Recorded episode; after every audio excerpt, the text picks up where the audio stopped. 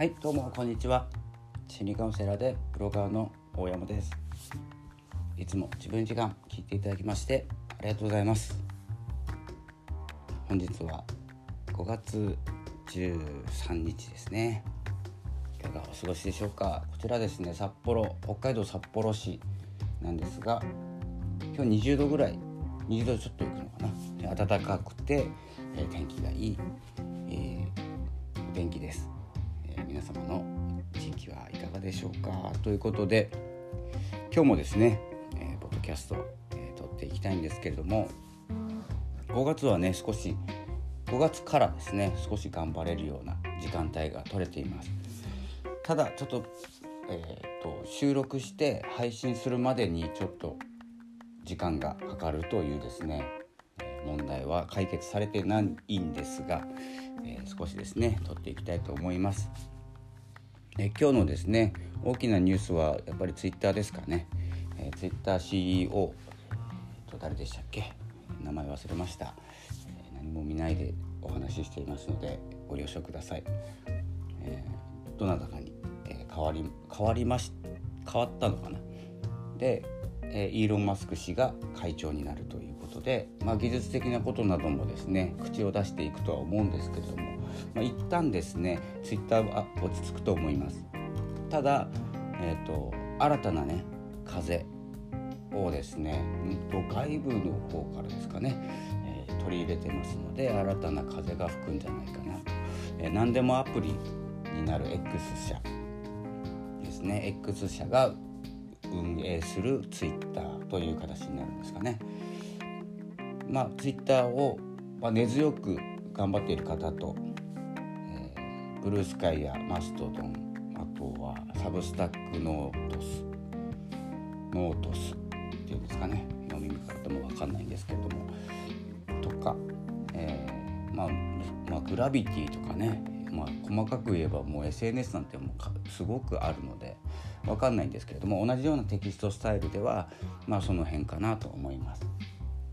で、まあ、改めてインスタを始めた方とか、えー、Facebook に戻られた方とかあとはブログを書いているブログにしたとか、えー、ブログ僕も書いているノートというですねプラットフォームあるんですけれどもえー、そこではですねつぶやきもできるし動画動画投稿もできるし音声も取れますなのでまあ何でもできるというところの利点と、まあ、何でもできちゃいけない方はですね SNS テキストの、えー、短文だけがいい人がやっていたと思いますので。だからこその拡散力なんでねあんまりできることが多いと拡散力は低くなっていきますのでどんどん。えー、そんなわけでですね、まあ、まず一発目はですね一発目というかですね、えー、最初のニュースは、まあ、ツイッターのお話ですね。あとはまあこまごまといろんなニュースが IT 系でもね流れてますし、えーと、楽天の話とかもしたいところなんですけれども、まあ、その話についてはもうホリエモンさんがですね、えー、YouTube でお話ししてますので、まあ、その辺をまあ、ついておけばいいのかなと思います。まあ、100%信じるとかねあの言うことを聞くとかっていうわけではなくて確信についた意見を述べられてますのでそして早めにね、え、取り掛かってますので、まあ、ホリエモンさんの解釈を聞いてみてはいかがでしょうかということですね。そしてですね、え、今日お話ししたいのは、えーとこのですね、まあ、クリエイター時代と言われてこれですねちょっと話長くなっちゃうんですけれども早口でいきますね2011年ぐらいからですね第1期のですねクリエイター時代人類総クリエイター時代と僕は呼んでるんですけどもまあ他ではですね1億総クリエイターとかね、まあ、動ける人動けるように動けるっていうかですね物心ついてっていうんですかねもう赤ちゃんの頃は無理だしおじいちゃんおばあちゃんになったらねももしかしたらクリエイトできないかもしれないんですけれども活動できる期間にいらっしゃる人数ということで1億総クリエイター時代って呼ばれたり、え、していたんですけれどもそれが2011年頃なんですね。で YouTube とかが始まって SNS 盛り上がり、え、起業などする人も増えて誰かの真似をしても稼げた時代が約7年ぐらい続いたんですよ。7年っていうのがまあ肝なんですけどね。で2011年から始まって7年ということは2018年が2期なんですよね。これあのご注意していただきたいのが僕の考えなんですよ。なので信じなくていい話です。適当に聞いていただければいいかなと思いますなんか当てはまってるなと思ったら自分のね解釈を含めてどこかで発信していただければと思うんですけど、まあ、2011年 YouTube が流行ったっていうのがですね一番大きな流れでで誰でも番組を持てるということで皆さん収益化されてますよね。で、えー、まあ、収益化というか、まあ、YouTube だけじゃなくてねマネタイズしていくっていう意味では、えー、ブログもうそうだブログはもっと前からあったのかな。分かんないんですけど、まあ、2011年頃。そして2018年2期が始まって2018年から何が始まったかというとふるいにかけ始めたんですね。かかり始めたっていうのかな。偽物がいなくなっていく時代と呼ばれ呼ばれて、まあ、クリエイター時代変わらないんですけれどもクリエイトしていなかった人たちが、え、どんどんどんどんですねお仕事がなくなったりですね真似してたらあの興味を持たれなかったり次の手に困ったりなぜなら作ってないからなんですね自分で。作作るっていうのはあのあの作るの方です。想像の方ですね。なので、えー、その2018年からですね今2023年ですのでもう結構経ってるんですね。あと2年しかないんですよ。で第3期が始まるのが2025年ですね。なのでこの偽物が淘汰されていという時代に突入して結構経つんですけどまだまだ残ってましたよね。するとどうなったかというと AI が突然来たんですよ。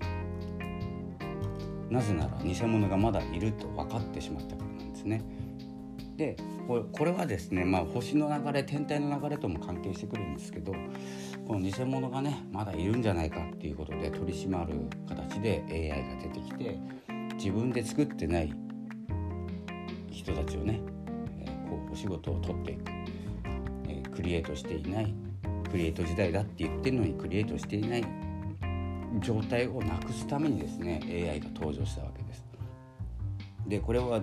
意図しているわけではないんですよ誰かが誰かがそう思ってやってるわけじゃなくて流れなんですね。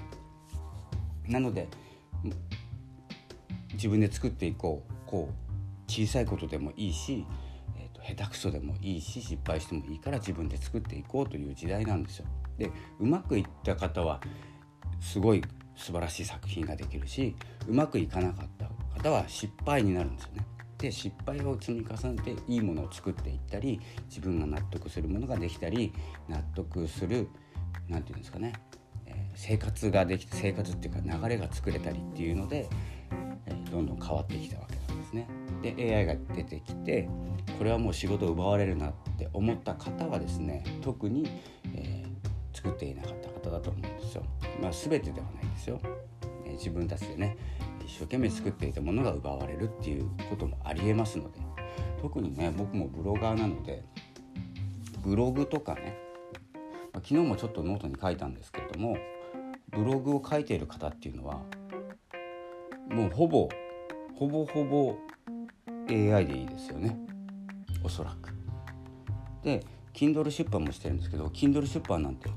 テキストですので AI でいいですよね。ということ、まあ、VTuber とかもそうですよね。アイドルの方もグラビアの方も、まあそうまあ、一部ね全部じゃないんですけどねあのもうそうなっていくんじゃないかなと思います。ということはエンタメエンタメっていうのかな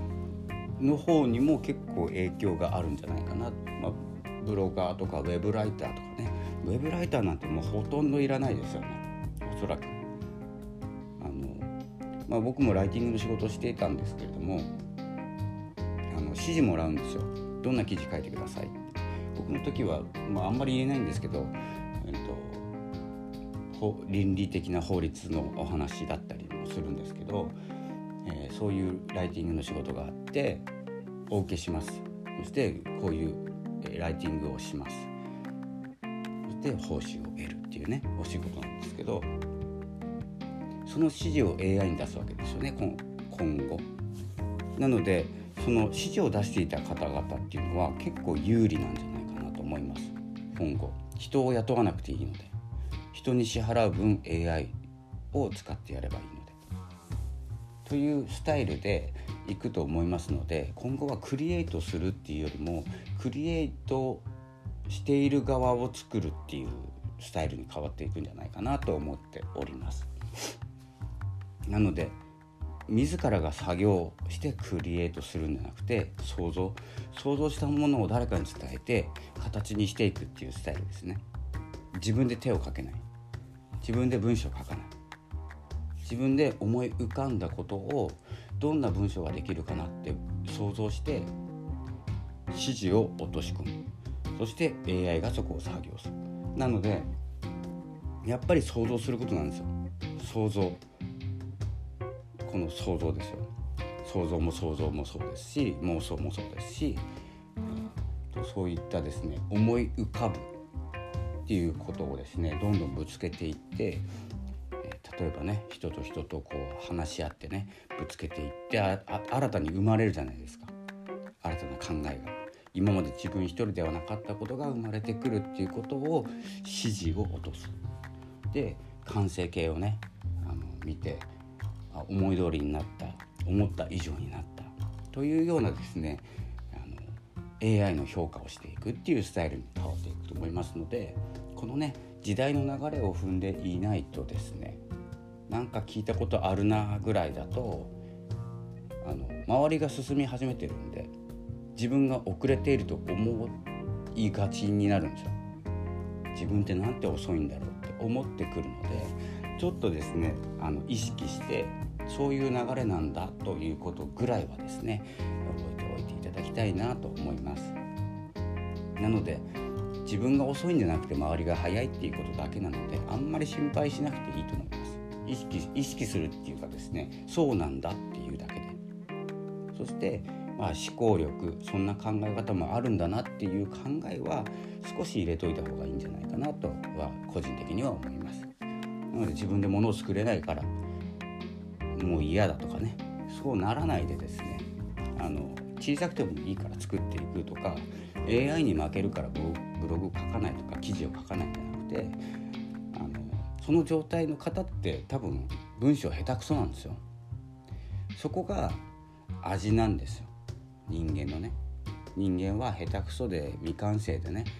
完璧にできない生き物でね、えー、そうやって私たちは過ごしていくので。あまり心配せずにですね流れだけ、えー、把握しておく。そして自分が劣っているとか遅れているとかっていうふうには思わないでいただきたいと思います。あのそう考えちゃうとね誰でも遅れてますから、えー、一番早い人って誰なのっていう話になっちゃうとね一番優秀な人って誰なのって考えちゃうともうきりないんですよね。自分ではないことは確かですよね。なので必ずそれを考えると遅れていきますので、えそう、ね、考えずにですねどう取り組んでいけるか。次の手は何なんだってね、えー、こう特に天気のいい日に考えた方がいいと思います。曇りの日はダメですね、えー、僕はもう雨の日とかはもう物を考えないようにしてます。もう家から一歩も出たくない、まあ、仕事があるのでね出ますけれども。できるだけ明るい場所で打ち合わせをする。っていうことを心がけてます。もうすごく簡単ですよね。明るい場所。スタバとか入ったことありますよ。2回ぐらいはね、えー、あんまり好きじゃないですけど。なので雰囲気でカバーするとかねいろんな対策は自分で取れますのでまずは、えー、天気のいい日とね、えー、悪い日、まあ、夜は特に考えないですね。暗いんで。なのでそういったね、まあ、簡単なことから始めていくとですね心がこ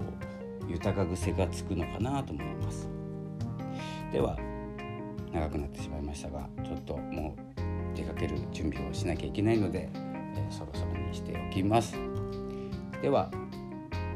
今日もポッドキャストを聞いていただきましてありがとうございました。5月も中旬に入ってまいりました。明日は母の日でございます、